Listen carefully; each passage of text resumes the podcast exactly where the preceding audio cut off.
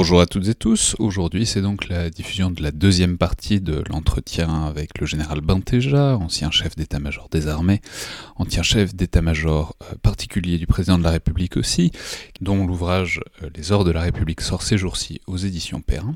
Donc pour ceux qui auraient raté la première partie, euh, qui était diffusée mardi dernier, c'était essentiellement axé autour de son parcours, euh, de son parcours personnel, de son parcours militaire, et de son arrivée à l'Élysée, euh, notamment sous François Mitterrand.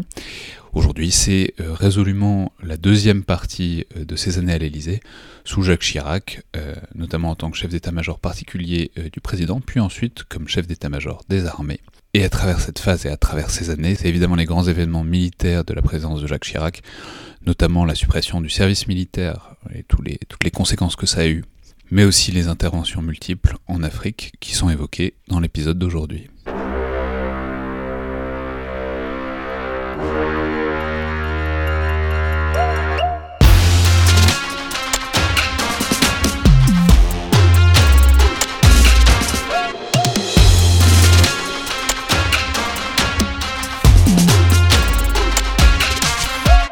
Alors, puisqu'on en parlait, et de ce fait que bah, votre pouvoir, votre importance, votre voix, disons, dépendait de celle du président, et que, en fait, votre capacité à vous imposer dépendait de la perception que les autres avaient du fait que vous portiez, en fait, la, voix du président. Et du coup, autour de quoi est-ce que vous pensez que votre relation avec Jacques Chirac s'est construite? Ce que je veux dire, c'est que c'est vraiment lui qui vous a nommé aux plus hautes fonctions que vous avez occupées, donc chef d'état-major particulier, puis chef d'état-major des armées, puis ensuite euh, au niveau européen.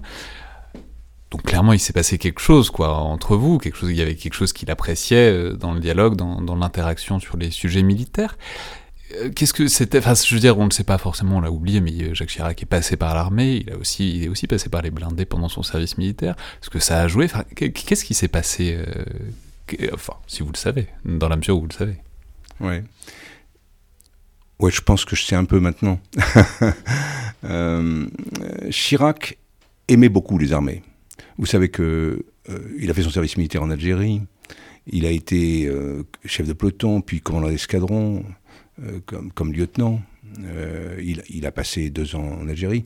Et, le, quand est arrivée la fin de son service militaire, et qu'il euh, il a, dû rejoindre l'ENA où il avait été reçu. Euh, il a annoncé à sa femme Je rengage. Je n'y vais pas. Je renonce à l'ENA. Et puis sa femme, qui avait les pieds sur terre, euh, lui a dit Il n'en est pas question. tu rejoins l'ENA, et vite fait. Et pas de rêve ou de machin. De toute manière, il est trop tard pour que tu fasses une carrière militaire, etc. Donc il a cédé et il est parti à l'ENA. Donc il aimait beaucoup les armées, puis il a continué dans la réserve longtemps. Euh, mais, mais il n'aimait pas n'importe quelle armée. C'est-à-dire que euh, il adorait les lieutenants et les capitaines. Euh, il aimait bien les colonels. Il n'aimait pas beaucoup les généraux. Il pas beaucoup les généraux. Il avait, il considérait que c'était sans doute son expérience personnelle d'Algérie. il considérait que quand on devenait général, on devenait plus préoccupé de sa carrière que du service de la nation. Ce qui était faux, globalement. Hein. Je veux dire, à mon avis, j'ai essayé de lui dire plusieurs fois. Mais, mais il avait cette prévention-là. Et comme il n'aimait pas ce qu'il a Ce qui est amusant, c'est que Jacques Chirac était lui-même quelqu'un à l'ambition presque proverbiale. Donc c'est amusant qu'il que ça ait été la pomme de discorde entre lui et des généraux qui aient pu avoir des traits communs. Oui, bien sûr, mais, mais, lui aussi était compliqué, beaucoup plus qu'on ne l'a cru. Et alors, euh, Chirac, donc, n'avait pas euh, spontanément euh, confiance dans les généraux, pas spontanément. Et donc il fallait gagner sa confiance. Et ça, j'en ai fait l'expérience euh, douloureuse, de dire, honnêtement. Il, m'a fallu huit mois pour avoir sa confiance totale. Vous voulez dire une, une fois que vous étiez chef d'état-major particulier Oui, une fois que j'étais chef d'état-major particulier. Il m'avait nommé pourquoi? Il m'avait nommé parce que mon prédécesseur, l'amiral Delaunay, euh, sous les ordres duquel j'avais servi, euh, euh, l'amiral Delaunay voulait que ce soit moi. Et, donc, il, m'a, entre guillemets, vendu au président Chirac. Mais le président Chirac ne se souvenait pas de moi. les présidents de la République ne connaissaient pas les adjoints du chef d'état-major particulier. Ils ne connaissaient qu'une personne, qu'un militaire, le chef d'état-major particulier. Et donc, Chirac m'a vu débarquer, il a trouvé que j'avais l'air jeune. Bon, il, était il avait des conseillers qui étaient là depuis très longtemps, comme son conseiller diplomatique, Jean-David Lévite, qui était extrêmement brillant. Et, donc, euh, il avait tendance naturellement à se méfier un peu de ce jeune Olibrius qui débarquait. et donc qui lui semblait manquer un peu d'expérience, de, poids, etc. Huit mois, huit mois pour gagner sa confiance. Et puis tout a basculé euh, lorsqu'il y a eu une crise en Côte d'Ivoire. Euh, la première crise, la première. C'est-à-dire à la fin de l'année 1999, j'étais parti en vacances au Maroc, euh, et puis en rentrant, juste au moment d'embarquer dans l'avion, j'apprends qu'il y avait un coup d'État en cours à Abidjan ce qui nous posait quand même beaucoup de problèmes parce qu'il y avait 25 000 Français à Abidjan. Je veux dire, c'était, c'était, c'était vraiment euh, un souci euh, de sécurité fondamentale pour nous, pour, pour, pour les Français qui étaient là. Et puis en même temps, un souci tout court parce que la Côte d'Ivoire était le fleuron euh, de, de, de l'Afrique de l'Ouest, de la zone du français alpha, etc. Donc, donc c'était vraiment une, très très mauvaise nouvelle. Et, le, et puis il fallait savoir quoi faire. Il fallait savoir quoi faire. Est-ce qu'on intervenait ou pas? Et, le, quand je suis rentré à Paris, le président Chirac venait de partir pour le Maroc à son tour, pas au même endroit. Euh... c'est marrant d'ailleurs, quand vous lui dites que vous allez au Maroc, il, dit, il suppose tout de suite que vous allez à la Mamounia, ce qui est très, ce qui est très comique. Enfin, bon, ah oui, bon, bien sûr. bien sûr, la Mamounia. Non, j'étais pas à la Mamounia, bien sûr, c'était en dehors de mes moyens. Mais, le, mais lui était à Ouarzazate, je crois, enfin dans le sud marocain. Et puis, euh, et puis cette, cette crise se déclenche. Et j'arrive au moment où euh, le, le, Quai d'Orsay décide d'ouvrir une, cellule de crise permanente. Donc euh, je rejoins la cellule de crise. Et, là, euh, pendant 48 heures, presque non-stop, si on s'arrêtait quand même quelques heures pour dormir, la nuit, mais à peine. Et pendant près de 48 heures, on a tergiversé, joué au chat et à la souris. Qu'est-ce qu'on fait, qu'est-ce qu'on fait pas? Est-ce qu'on essaye de sauver le président Bédier? Est-ce qu'il y a encore des forces loyalistes ou non en Côte d'Ivoire? euh, est-ce qu'on peut engager euh, les militaires français avec les moyens qu'ils ont, etc. etc. Qu'est-ce que pensent les, chefs d'État voisins? Euh, Comment réagiraient-ils si, etc., etc. Donc on s'est posé mille et une questions. Et la grande idée de Lionel Jospin et des et de ses, conseillers donc et de son ministre des Affaires étrangères, c'était qu'il fallait pas y aller. Bon, au nom du principe qui était ni ingérence ni indifférence. Bon, et là, en l'occurrence, c'était pas d'ingérence. Et ce qui est très compliqué aussi, parce qu'il y a des, accords de défense, des, des de sécurité, qui ont des clauses, qui ont des clauses euh, officielles, qui ont des clauses secrètes. Enfin bon, il y a 1200 raisons pour prendre une, une position comme l'autre euh, sur ces sujets-là, quoi. Voilà. Et, et, là, pendant cette période-là, ben, le conseiller Afrique du président de la République était bloqué par la tempête. Il y avait une tempête terrible. Il n'y avait plus de train. Euh, dans le, sud-ouest. Puis en plus, il était mal à l'aise parce qu'il avait été euh, très longtemps ambassadeur en Côte d'Ivoire. Il avait des liens personnels très forts avec le président Bédier qui venait d'être renversé. Donc je veux dire, il était quand même un peu suspect d'être un peu partisan de cette affaire. Et lui essayait de pousser le président de son côté à, à ce qu'on intervienne pour remettre Bédier sur le trône, si je puis dire, en Côte d'Ivoire. Et moi, je voyais bien, d'une part, la situation sur le terrain, euh, qui était très mauvaise, c'est-à-dire qu'il n'y avait plus aucun soutien pour Bédier en réalité. Euh, toutes les forces de, sécurité, les armées, la police, etc., avaient, basculé du côté des, du côté des putschistes. Et puis, euh, je voyais bien aussi que, que, si le président poussait trop fort, je veux dire, il y aurait une crise interne franco-française, parce que le Premier ministre s'y opposerait par tous les moyens, et on, allait donc à un clash pour une affaire qui n'était pas au cœur de, nos, préoccupations, ni de nos euh, responsabilités. Et donc, moi, j'ai poussé le président Chirac euh, à ne pas, euh, à ce qu'on n'intervienne pas. Mais je l'ai eu au téléphone, je ne sais pas, sept fois, je crois, en 24 heures, quoi, pour lui dire voilà, voilà où en sont les discussions, voilà où on en est, voilà la situation. Et, et petit à petit, je l'ai convaincu qu'il fallait pas y aller. par contre, nous avons exigé, le président Chirac et moi, comme son porte-parole, que, le président Bédier soit, exfiltré, protégé, exfiltré et, évacué euh, de, Côte d'Ivoire pour pas qu'il soit assassiné comme, comme ça se passait hélas souvent dans ce genre d'aventure euh, en Côte d'Ivoire. Et, et, c'est ce qui a été fait. C'est ce qui a été fait. Et alors, donc, comme je l'avais eu, euh, je veux dire, j'avais eu des contacts avec lui téléphoniques, si vous voulez, mais, extrêmement soutenus pendant 48 heures, je veux dire, moi, je pensais simplement avoir fait mon travail, mais lui, j'avais provoqué le déclic dans son esprit. C'est-à-dire qu'à partir de ce moment-là, il m'a considéré comme étant euh, digne de confiance. Voilà. Et sa confiance, je l'ai eue totalement après, sans aucune restriction, même si on était en désaccord. Ce qui est arrivé plusieurs fois. Sur, des, sur des sujets sensibles, il m'est arrivé de lui dire non, Monsieur le Président, on ne peut pas faire ça. Et, il se mettait presque en colère, mais, mais in fine, il cédait parce que, parce que les raisons que je lui donnais étaient des raisons qui étaient acceptables, qui étaient solides. Voilà. Mais alors, du coup, cette affaire de la Côte d'Ivoire nous a fait entrer dans les grandes affaires, disons, militaires de, de, la présidence Chirac, dont on peut parler, on va, on va, revenir un peu en arrière aussi, mais, parce que c'est évidemment une présidence que vous avez vue de près, surtout ça, sur la fin, enfin, à partir de 1999, mais, mais même avant. Mais alors, c'est difficile de commencer par autre chose que, que le service militaire, qui, est, qui a bien des égards le grand leg de la présidence Chirac, parce que je pense qu'on se souvient probablement pas nécessairement, et notamment moi, enfin, pour quelqu'un de ma génération, disons, de, la refonte complète et intégrale, le désossement, le, rehaussement de, l'armée française que ça a impliqué de, terminer le service militaire. Et puisque, bon, revenons en arrière, vous avez connu euh, la transition, le, ce qu'on appelle le tuilage entre euh, François Mitterrand et Jacques Chirac aux premières loges, puisque vous étiez à l'état-major particulier, pas encore chef, mais adjoint à l'époque. Euh, peut-être dites-nous comment ça s'est présenté cette question, disons, dans la, dans la foulée de la victoire de Jacques Chirac en 1995, c'est-à-dire quelle position il avait et comment, euh, comment, ça s'est présenté cette affaire, Alors ce qui était compliqué, si vous voulez, c'est que il n'avait pas annoncé dans son programme euh, la suppression du service national.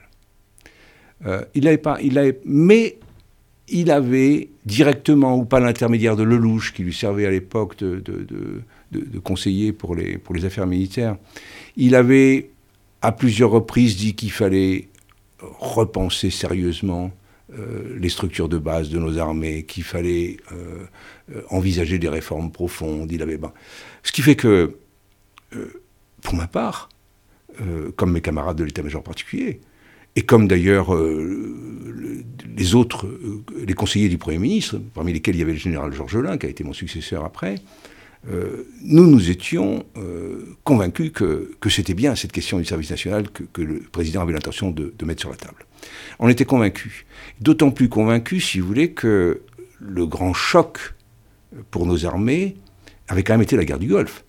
Parce que pendant la guerre du Golfe, au dernier moment, ou presque au dernier moment, euh, le président Mitterrand avait interdit qu'on associe des appelés à, notre, à nos opérations, ce qui a posé des problèmes énormes dans les équipages. La guerre du Golfe, rappelons, c'est évidemment la première guerre du Golfe de 90-91, où la, France a été partie première. Mais c'est ce qui est très intéressant, parce que ça veut dire, vous, nous l'avez dit tout à l'heure au, sujet du RICM, que bah, en fait, des unités complètement professionnelles, il n'y en avait pas des wagons non plus.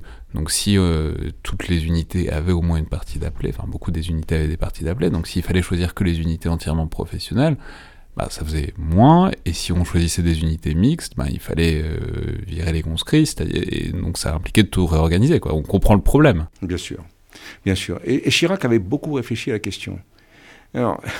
Il a donc provoqué, je peux, je peux vous dire, j'ai un souvenir marquant, euh, pendant l'année 95-96, il y a eu sept conseils de défense successifs, qui n'étaient pas des petits conseils de défense du mercredi euh, avant ou après le Conseil des ministres, qui étaient des conseils de défense très lourds, avec participation de tous les chefs d'état-major, et pas seulement le chef d'état-major des armées, avec participation du délégué général pour l'armement, du secrétaire général pour l'administration, bref, euh, tout le banc et l'arrière-banc des, armées, sans compter bien sûr euh, les membres de droit, c'est-à-dire les ministres euh, des Affaires étrangères, de l'Intérieur, de l'économie et des finances. Alors dans ces conseils, donc il y a eu sept conseils de défense lourds pour conduire cette réforme des armées. Alors ça a commencé par le nucléaire avant de passer au service militaire, si vous voulez, mais très vite il y a eu cette question du service militaire sur la table.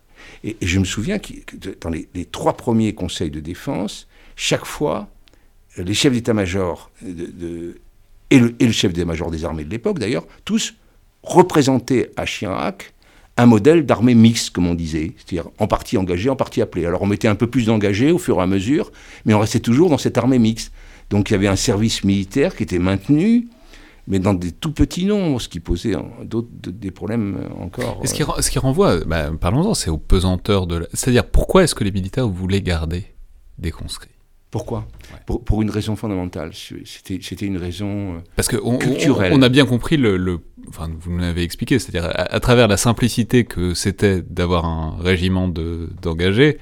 On a bien compris que le casse-tête que ça pouvait être d'avoir des conscrits avec soi et de, mélanger les deux. Donc pourquoi est-ce que les grands généraux voulaient garder ces conscrits? Alors s'il n'y avait pas que les grands généraux, hein, je peux vous dire que toute la tête des armées, généraux, colonels, souvent un peu en dessous même, était très profondément imprégnée d'une culture qui était presque une idéologie de, la nation en armes. Voyez, c'est-à-dire euh, le modèle euh, clausewitzien de la guerre totale. C'est-à-dire c'est la nation tout entière qui doit porter les armes et pas seulement, euh, une, pas seulement une armée à laquelle est délégué l'usage de la force. Voilà. Et cette idée-là, qu'il devait y avoir, que c'était la nation tout entière en armes qui devait participer, s'appuyait en plus sur des récits de la résistance, de, responsabilité de tous les citoyens vis-à-vis de la défense nationale, etc.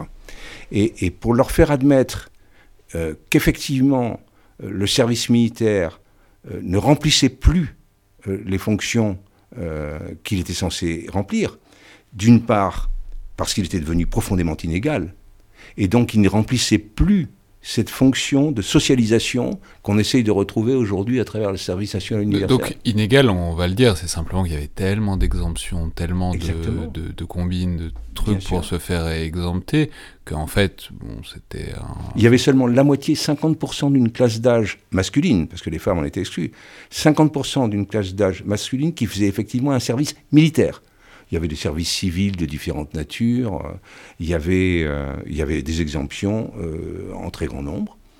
Et, le, et donc.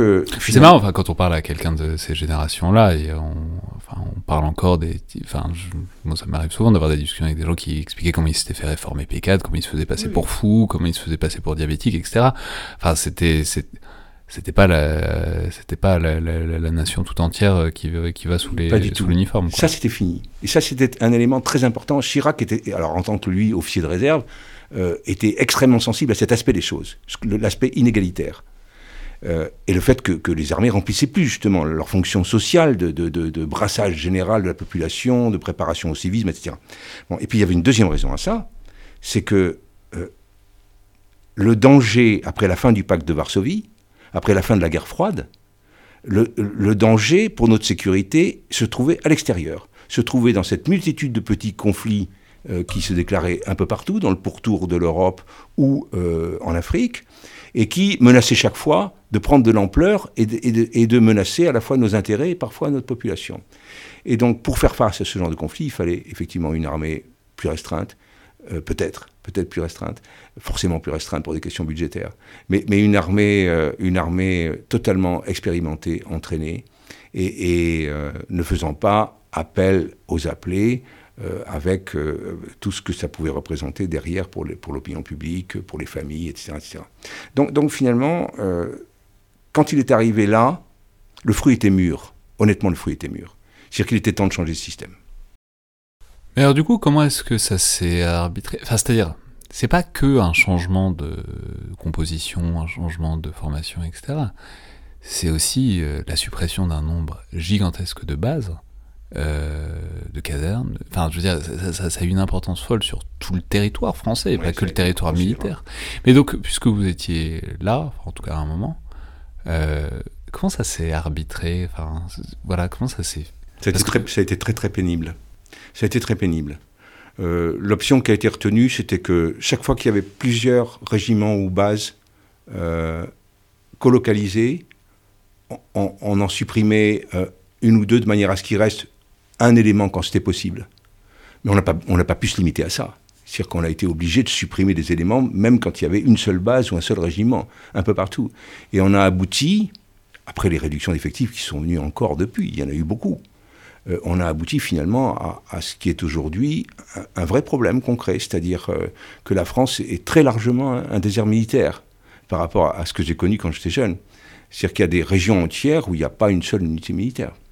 Ce qui pose des problèmes quand on a, quand on a des, euh, des pandémies comme on connaît aujourd'hui, où on voudrait que les armées apportent plus à la population, mais les armées n'ont plus les moyens. Les armées ne sont plus qu'un effectif trop réduit, déjà très engagé en opération partout, et, n'ont plus cette capacité de maillage du territoire qu'elles avaient autrefois. Ouais, c'est très, enfin, c'est très intéressant aussi. Bon, ça, renvoie à la problématique générale que la fin du service militaire a vraiment profondément changé la relation entre euh, l'armée et la population pour le meilleur. Euh, enfin, je veux dire, c'est, faut pas euh, dire comme si à l'époque les, militaires avaient une super image. Non, le service militaire était aussi une expérience très traumatisante pour beaucoup de gens et beaucoup ont gardé un antimilitarisme très féroce à cause de ça. Mais, mais ça a changé vraiment la présence et ça a changé la perception mutuelle entre, entre l'armée et sa population. Et c'est toujours un truc auquel il faut faire attention, à ce qu'il n'y ait pas une distance qui s'installe. Mais. Euh, moi, sur ce point-là, je veux dire, si, je puis me permettre, euh, euh, moi j'ai toujours été partisan, dès le début j'ai soutenu cette idée de Chirac à fond, parce que j'avais eu la chance de commander des appelés d'abord et des engagés après. je savais ce qu'on pouvait faire avec des engagés qu'on ne pouvait pas faire avec des appelés. Même si les appelés étaient souvent des types formidables. Je dirais, j'ai eu moi des, commandements merveilleux. J'ai commandé un escadron de chars euh, au régiment de Marche du Tchad et, j'en garde un souvenir formidable. Mais on ne pouvait pas tout faire, pas du tout. Mais ce qui m'a frappé par rapport à cette crainte d'une coupure entre, entre l'armée et la nation, c'est que j'ai été en poste aux États-Unis pendant deux ans et j'ai été en Angleterre en stage pendant la guerre des Malouines.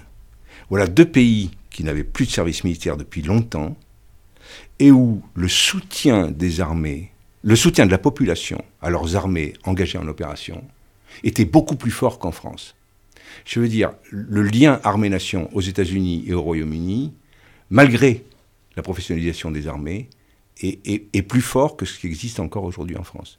Donc, et d'autre part, il faut, il faut reconnaître une chose, c'est que l'image de marque des armées dans la nation n'a fait que progresser depuis la professionnalisation, dans des proportions très importantes.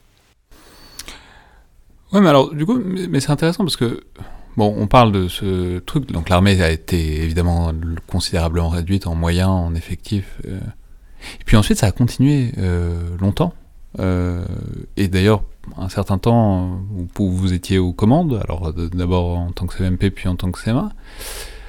Alors, je ne oh, vais pas vous demander de refaire toute cette problématique-là parce que c'est long et c'est compliqué, mais prenons-le par ce bout-là. Comment est-ce que vous voyez en ce moment l'espèce de remontée en puissance, en moyen en tout cas, certainement du point de vue de la, programmation militaire, qui a depuis 2015-2016. Euh, c'est-à-dire que ce mouvement-là, cette inversion de la courbe relative, mais euh, quand même qui existe, qu'on est en train de voir en ce moment, euh, comment, est-ce qu'on explique non, enfin ça, on l'explique, euh, on l'explique par les attentats de 2015, on l'explique par tout un tas de trucs. Mais vous, comment est-ce que vous le voyez Est-ce qu'il y a eu, alors que vous, vous avez dû tailler dans tous les sens, est-ce qu'il y a une sorte de d'envie par rapport à ce, c'est pas non plus Byzance aujourd'hui, mais c'est mieux.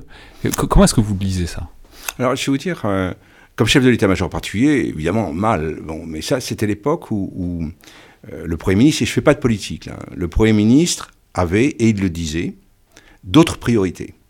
Et donc, il ne voulait pas accorder de priorité à la défense, ce qui fait que euh, chaque année, les crédits militaires ont été fortement réduits par rapport à la loi de programmation militaire.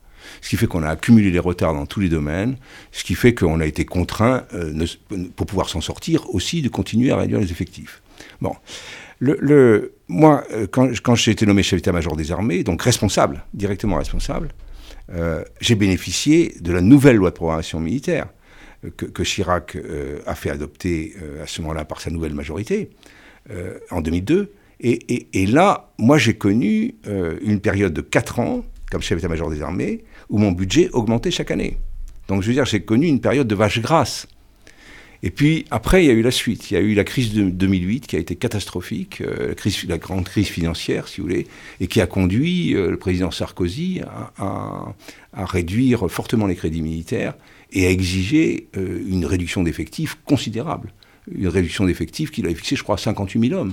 Enfin, je veux dire, sur une armée qui, qui, de, moins de 300 000 hommes, c'était colossal, cette réduction d'effectifs nouvelle. Et puis, euh, et donc, si vous voulez, alors aujourd'hui, en ce moment, on fait, on fait vraiment du rattrapage. Et on fait du rattrapage, et je veux dire que euh, tout s'en ressent. Les, la disponibilité euh, des équipements qui avaient beaucoup baissé euh, remonte. Euh, on voit apparaître maintenant à nouveau des équipements neufs, alors qu'on a encore en service des équipements qui, sont rentrés dans l'armée en même temps que moi. Si vous voulez. Le, le, on voit petit à petit le, moral revient partout, dans, toutes les unités des trois armées. Je crois que, je crois que c'est extrêmement bénéfique et je crois que ça a permis de reconstituer une vraie capacité opérationnelle qui commençait à être sérieusement mise en cause. Alors pour revenir sur je parle de c'était depuis le quinquennat Chirac. Alors évidemment, on peut pas faire toutes les 12 années de présidence Chirac sous l'angle militaire, parce qu'il y aurait beaucoup trop de choses à dire. Alors il y a la problématique des essais nucléaires, il y a les problématiques de la dissuasion, de, qui a l'arme nucléaire et qui l'a pas dans les trois armes. Enfin bon, c'est des problématiques. Enfin, je renvoie vers euh, votre ouvrage, vos ouvrages aussi, parce que j'ai oublié de le citer, mais vous avez aussi publié l'an dernier, euh, un chef, d'État en guerre aussi chez Perrin, où vous en parlez, euh, notamment dans le chapitre sur Jacques Chirac. Mais peut-être un aspect, puisque vous en avez déjà parlé tout à l'heure, mais qu'il faudrait peut-être approfondir, c'est la dimension africaine, euh, du, enfin, disons, de l'action militaire de, de, la présidence Chirac. Alors, vous avez parlé de la première crise, la crise originelle de Côte d'Ivoire de 99. C'était pas la dernière, c'était même pas forcément la plus aiguë. Il euh, n'y a, pas que, y a pas que la Côte d'Ivoire, il hein. y a eu la Centrafrique. Euh, bon, mais voilà, comment est-ce que vous avez euh, Qu'est-ce que vous en avez gardé, disons, de cette, euh, de cette pas, de ce leitmotiv, mais de cette préoccupation permanente de, de, de la situation militaire en Afrique euh, sous le président Chirac vous, vous, remarquerez une chose d'abord, si vous voulez, c'est que ça n'a pas euh, vraiment diminué. C'est-à-dire que ça continue d'être une très grosse préoccupation. Je, suis persuadé que ni le président Hollande ni le président Macron ne s'imaginaient qu'ils allaient envoyer des troupes guerroyer en Afrique, si vous voulez. Certainement pas. C'était pas du tout dans leur optique, pas du tout dans leur, euh, dans leur champ de vision. Et, en fait, le problème de, de, de, l'Afrique, surtout de l'Afrique francophone, c'est que euh, nous avons des liens euh, étroits de toute nature et qu'il y a sur le territoire national français une, très importante population originaire de ces pays. Bon. Et que donc on ne peut pas ignorer ce qui s'y passe. On peut d'autant moins l'ignorer que souvent ils nous appellent au secours. Enfin, certains nous appellent au secours, parce qu'il y a rarement unanimité dans, chacun des pays. Bah, c'est le problème, c'est aussi le problème que la France ait cette position-là. Voilà, c'est une, position qui est extrêmement difficile. Que certains appellent au secours, d'autres refusent, c'est une ingérence, c'est l'héritage colonial. Enfin, Tout à fait, absolument. Oui, c'est très complexe. C'est très complexe, et donc il faut toujours agir avec euh, énormément de prudence. Et ça, vous savez, Chirac, euh, contrairement à ce qu'on pouvait croire d'ailleurs, parce qu'il était appelé Chirac l'Africain euh, par plusieurs, par Bongo et quelques autres. Euh, Chirac avait été très profondément marqué par les événements du Rwanda.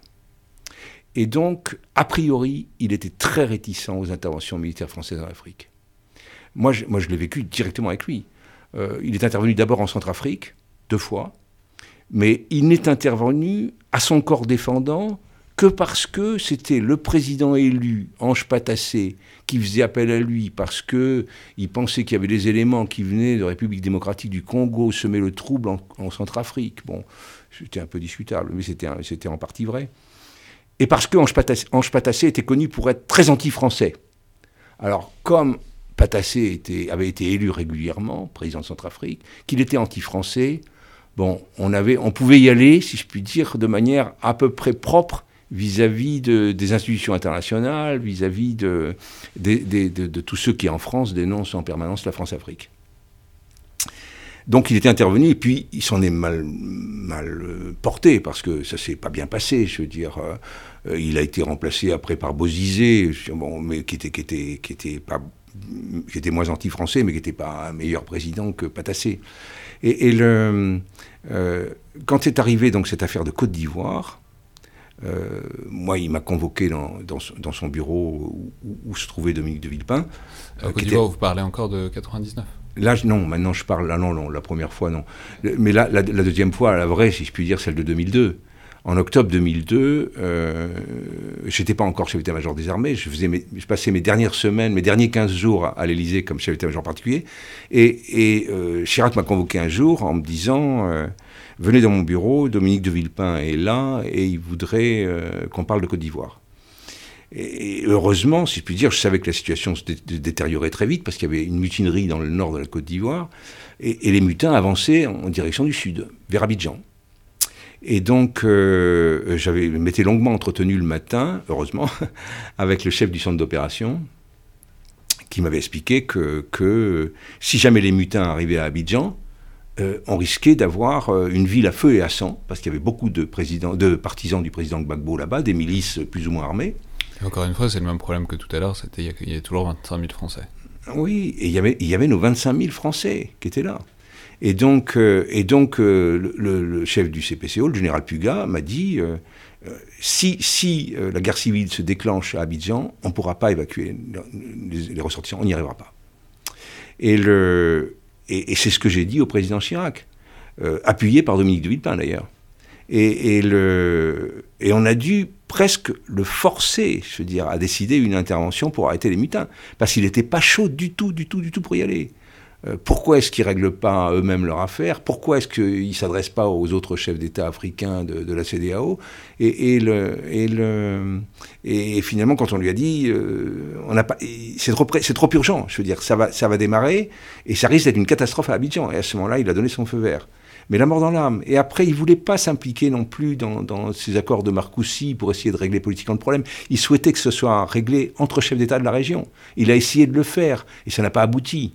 Euh, donc, euh, ça a été vraiment un contre-coeur. Et on s'est trouvé finalement embarqué en Côte d'Ivoire pour protéger euh, les ressortissants français et non ivoiriens, si je puis dire, parce qu'on a évacué aussi d'autres après. Mais, mais on s'y est pas trouvé de bon cœur et pour régler le problème de la Côte d'Ivoire. Certainement pas. Et vous n'y êtes pas trouvé très bien loti non plus, puisque alors on n'a pas forcément besoin de revenir là-dessus, puisqu'on a fait un long podcast avec le général Destremo, et, qui était euh, bah, autant, autant en première ligne qui est possible, très littéralement.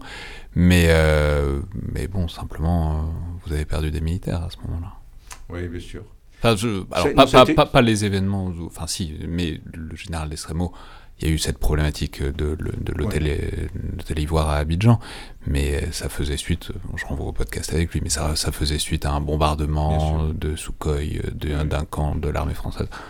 C'est très compliqué, mais toujours est-il que la Côte d'Ivoire, euh, mais c'est bon, c'est quasiment proverbial. Hein, on, sait quand une opération extérieure, on sait comment, on sait comment on y va, on sait pas comment, on en part. C'est vrai pour n'importe quel conflit, hein, pour rien vous cacher.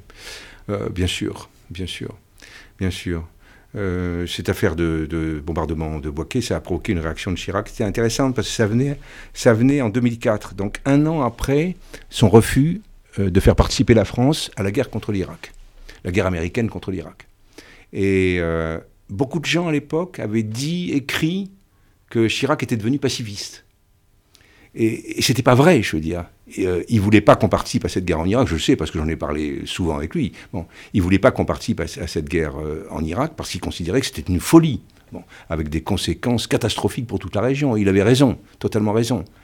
Par contre, euh, quand j'ai rendu compte, alors je suis passé par mon successeur, le chef d'état-major particulier, pour lui, poser la question, lui demander l'autorisation de détruire tout de suite les deux avions qui avaient bombardé nos troupes.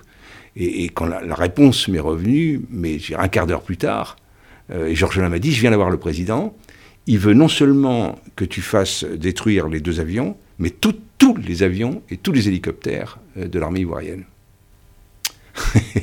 Été estomaqué et je lui ai dit, euh, tu te rends compte du bordel que ça va semer je, je vous parle de manière très libre, mais c'est comme ça que je lui ai parlé.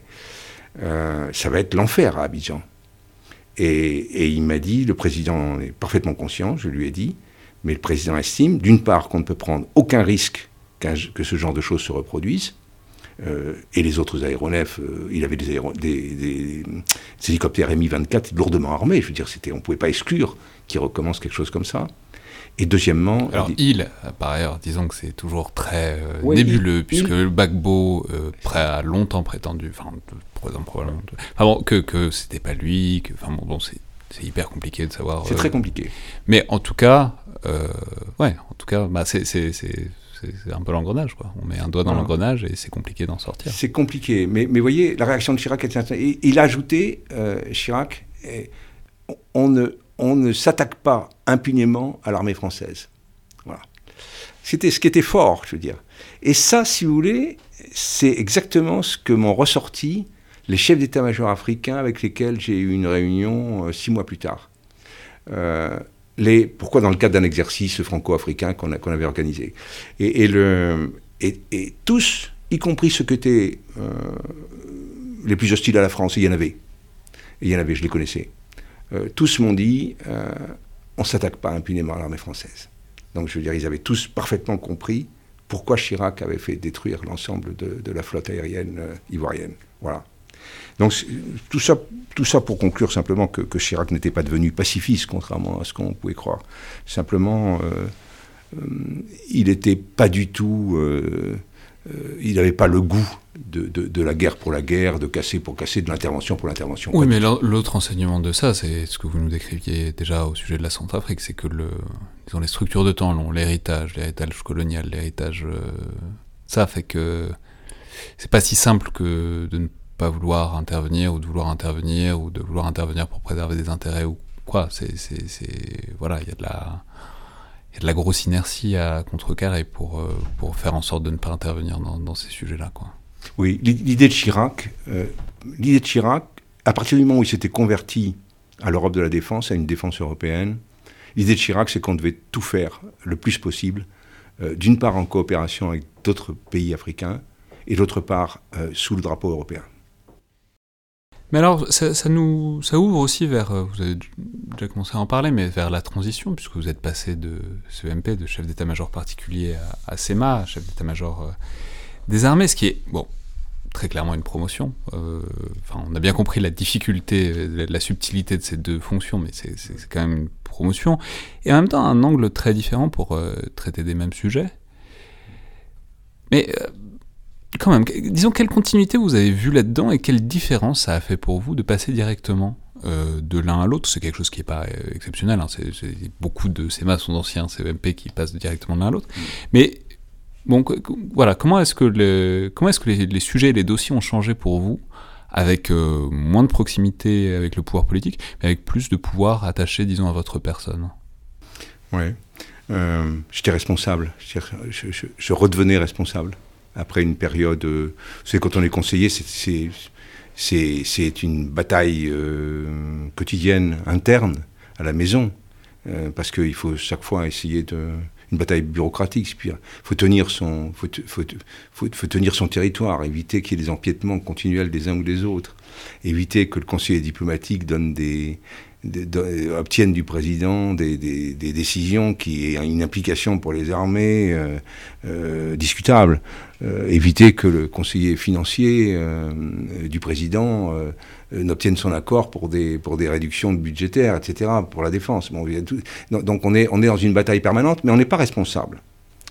quand on est chef d'état-major des armées, on est en pleine responsabilité. On commande les opérations. Euh, je, commandais toutes les opérations dans lesquelles étaient engagées, euh, étaient engagées les armées françaises. Euh, il y en avait beaucoup à l'époque.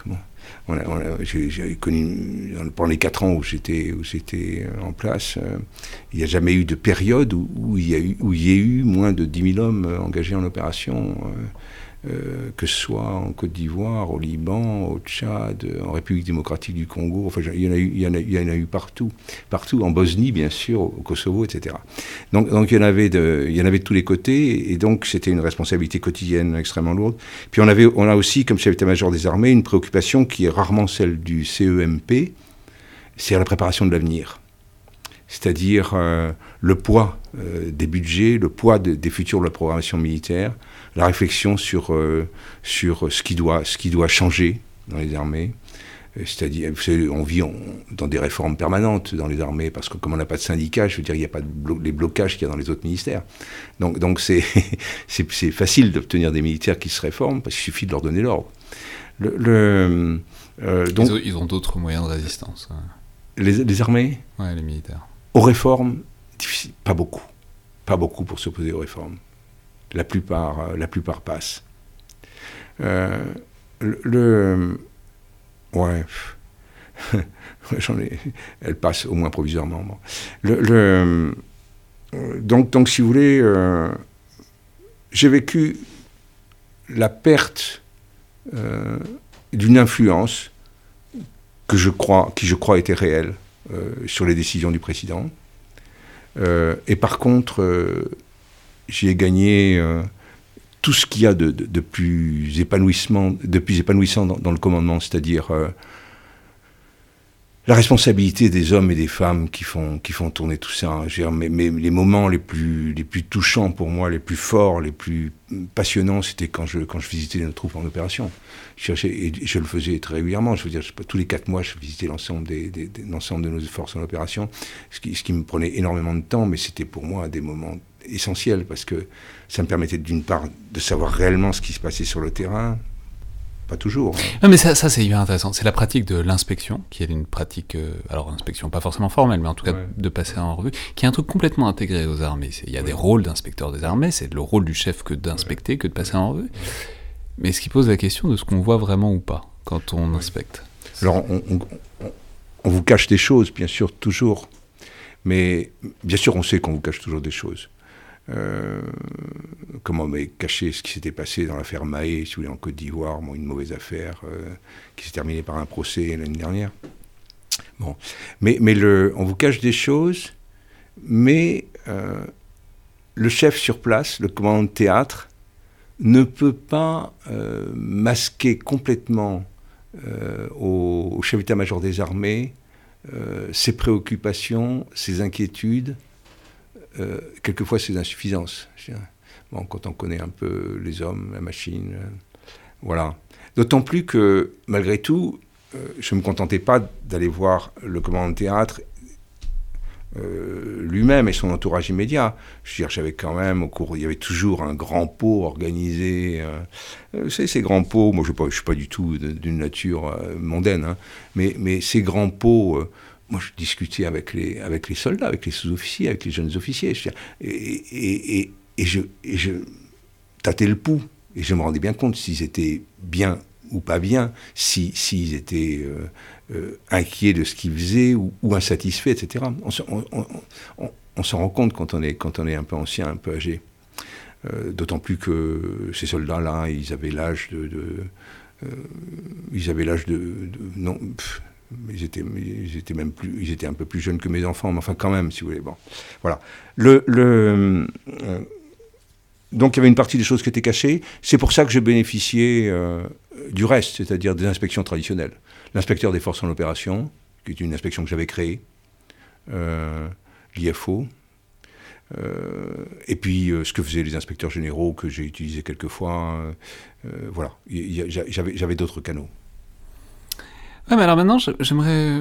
Enfin, j'aurais voulu aussi parler de la, la succession dans ces postes. C'est-à-dire, vous l'avez dit, vous avez pris la succession du général Kelch en, tant que chef d'état-major des armées. Mais vous, vous écrivez quelque part qu'il vous a dit à un moment que vous lui succéderiez un jour, euh, bien avant que ce soit le cas.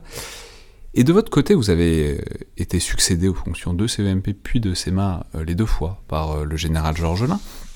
Et bon, c'est pas un secret non plus que le général Georgelin a eu beaucoup d'influence, euh, disons très durable, sur euh, les choix de ceux qui lui ont succédé. Mmh.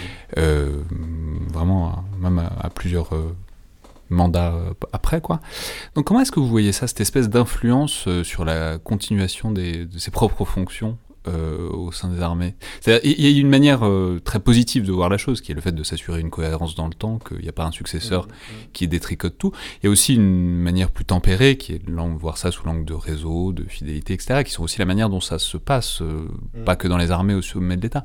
Mais, mais voilà, comment est-ce que vous voyez ces pratiques, quoi, ces, ces phénomènes? Alors je vais vous dire, la décision pour tous les grands postes, les postes de chef d'état-major en particulier, le poste de, dont le poste de chef d'état-major particulier. La décision appartient toujours à une seule personne, un seul homme, le président de la République. Le président de la République ne, connaît pas personnellement, évidemment, l'ensemble des généraux susceptibles d'accéder à ces fonctions. Donc il se repose normalement sur le ministre de la Défense, le ministre des Armées.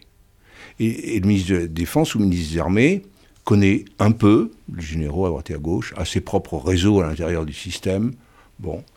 Euh, et donc, arrive toujours à proposer deux ou trois noms pour chaque poste. Voilà. Et le président choisit. Alors à ce moment-là, tout dépend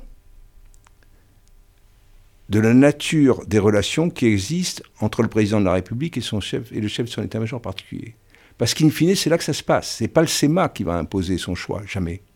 C'est vraiment le chef de l'état-major particulier qui va, in fine, euh, essayer, d'orienter le président de la République vers un tel, vers un ou, un tel. Euh, si, le chef d'état-major particulier euh, a des relations distantes avec le président de la République, ce qui est arrivé entre François Mitterrand et plusieurs de ses chefs d'état-major particuliers, des relations très distantes, ces derniers n'avaient aucune chance d'obtenir quoi que ce soit. Aucune. Bon.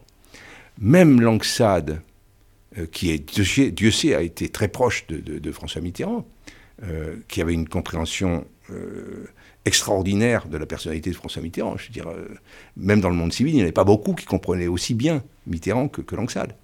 N'a pas réussi à obtenir, à imposer son candidat pour lui succéder à l'état-major particulier. C'est Jox qui a emporté le morceau en présentant lui son propre candidat.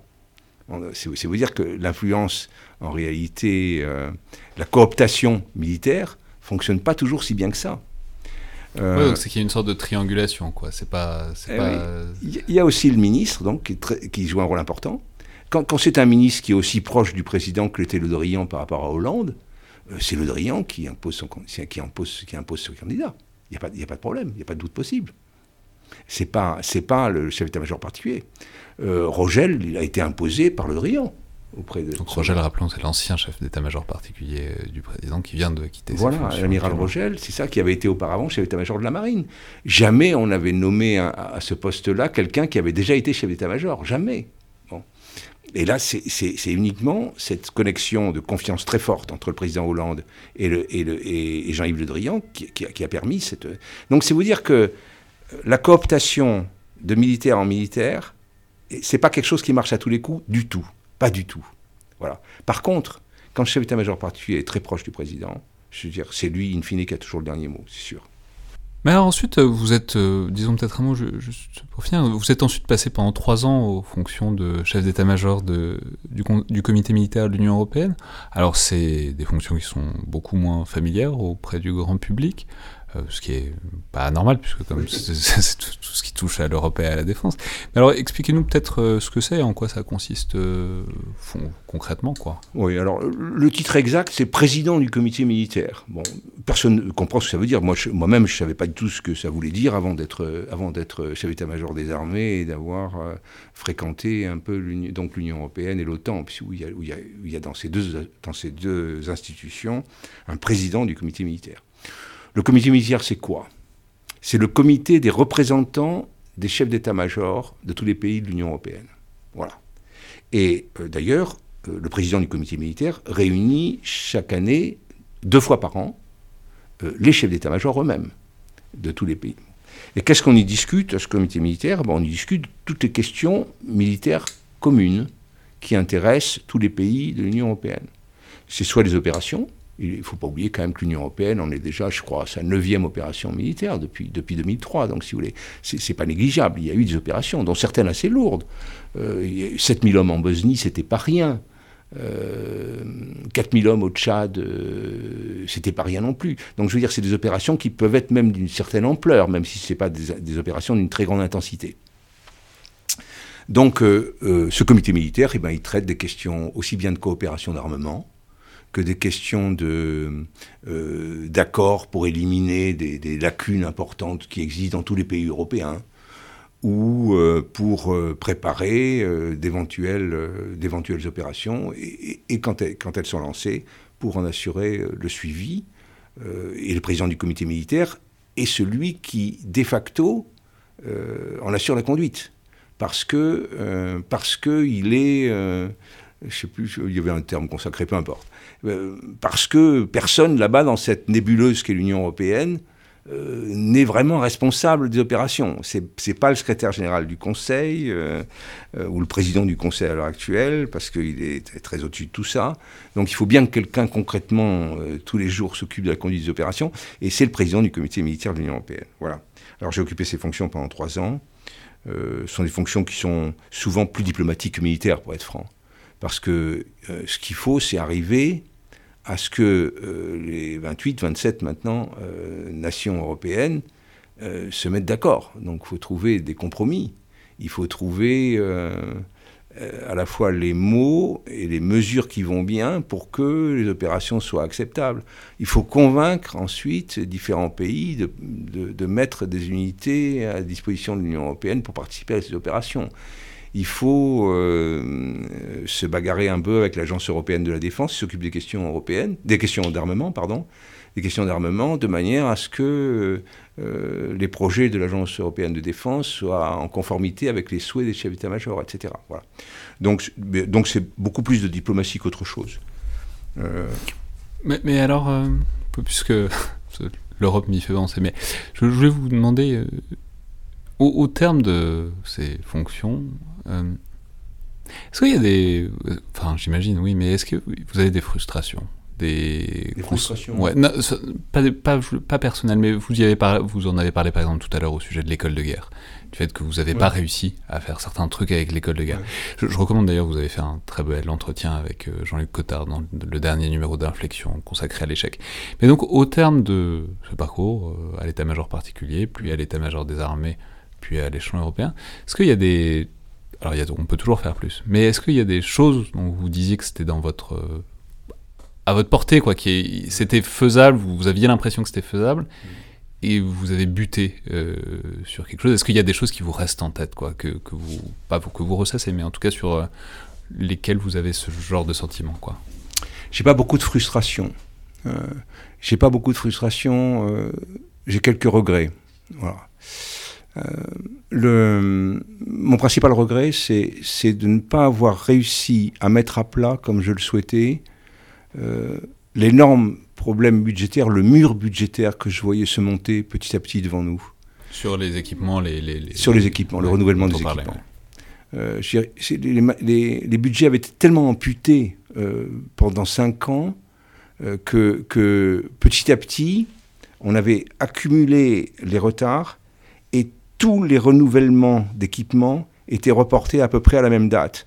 Donc c'était un véritable mur qui a fait en face de nous aurait, pour, pouvoir le franchir, il aurait fallu qu'on augmente d'un seul coup de 5 ou 7 les, les, budgets de, la défense, ce qui était, ce qui était inenvisageable. Et ça, j'ai pas réussi à, le faire passer, j'ai pas réussi à faire démonter tout ça pour qu'on essaie d'en tirer les conséquences, soit des annulations drastiques de certains équipements, soit, euh, soit de nouvelles réductions d'effectifs auxquelles je, ne tenais pas du tout, pour être franc, euh, euh, soit une planification raisonnée d'une augmentation, au moins dans certains secteurs, de, des, crédits dont on avait besoin. J'ai pas réussi à le faire. J'ai essayé, on a essayé, je dire mon adjoint et moi, l'amiral Coldefi, on a essayé de le faire. On s'est livré à un exercice très important de mise à plat. Euh, on a fait des scénarios, enfin, on s'est donné beaucoup de mal. Et in fine, la ministre de l'époque, la ministre de la Défense, Michel Alliot-Marie, euh, a jugé que ce n'était pas présentable au président de la République.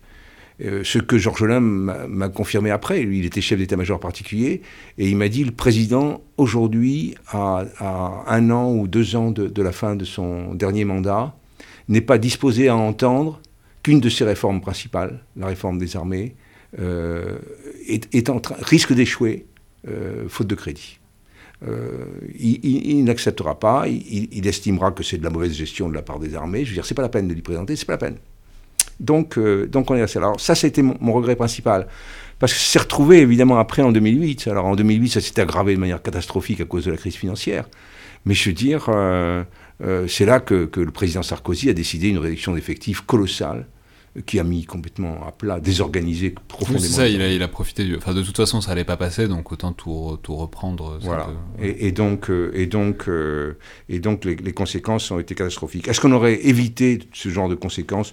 J'en suis pas sûr, bien sûr, parce que parce que c'est toujours très compliqué. Mais, mais, mais oui, ce regret-là, je, je l'ai gardé. Euh, autrement, j'ai pas pas beaucoup de regrets. Je veux dire, j'ai été j'ai eu beaucoup de chance, comme j'ai dit, et, j'ai été très heureux dans, ses responsabilités, euh, même si c'était euh, terriblement exigeant, notamment au plan personnel. Merci beaucoup, Général Vintéja, pour, euh, pour, ce, moment et pour cette discussion.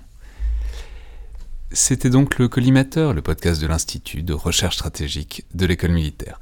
J'espère évidemment que tous les auditeurs ont passé de bonnes fêtes de fin d'année, malgré le contexte. Je souhaite une très heureuse nouvelle année à tous. On pourra de toute façon difficilement faire pire que 2020, même si euh, on est régulièrement surpris euh, de ce point de vue-là. Mais en tout cas, je peux juste dire que ça a été malgré tout une très belle année pour l'émission, qui a grandi considérablement, notamment en période de confinement, mais pas seulement. Et euh, j'espère qu'on pourra continuer ainsi à l'avenir. Vous pouvez aussi euh, commencer la nouvelle année comme d'habitude en nous faisant part de vos remarques et commentaires par mail ou sur les réseaux sociaux de l'IRSEM, mais aussi en notant et en commentant le podcast, en particulier euh, sur Apple Podcast, puisque vous le savez, ce sont ces retours qui permettent de gagner en visibilité et euh, de continuer cette croissance qui nous réjouit de mois en mois. Merci à toutes et tous, et à la prochaine.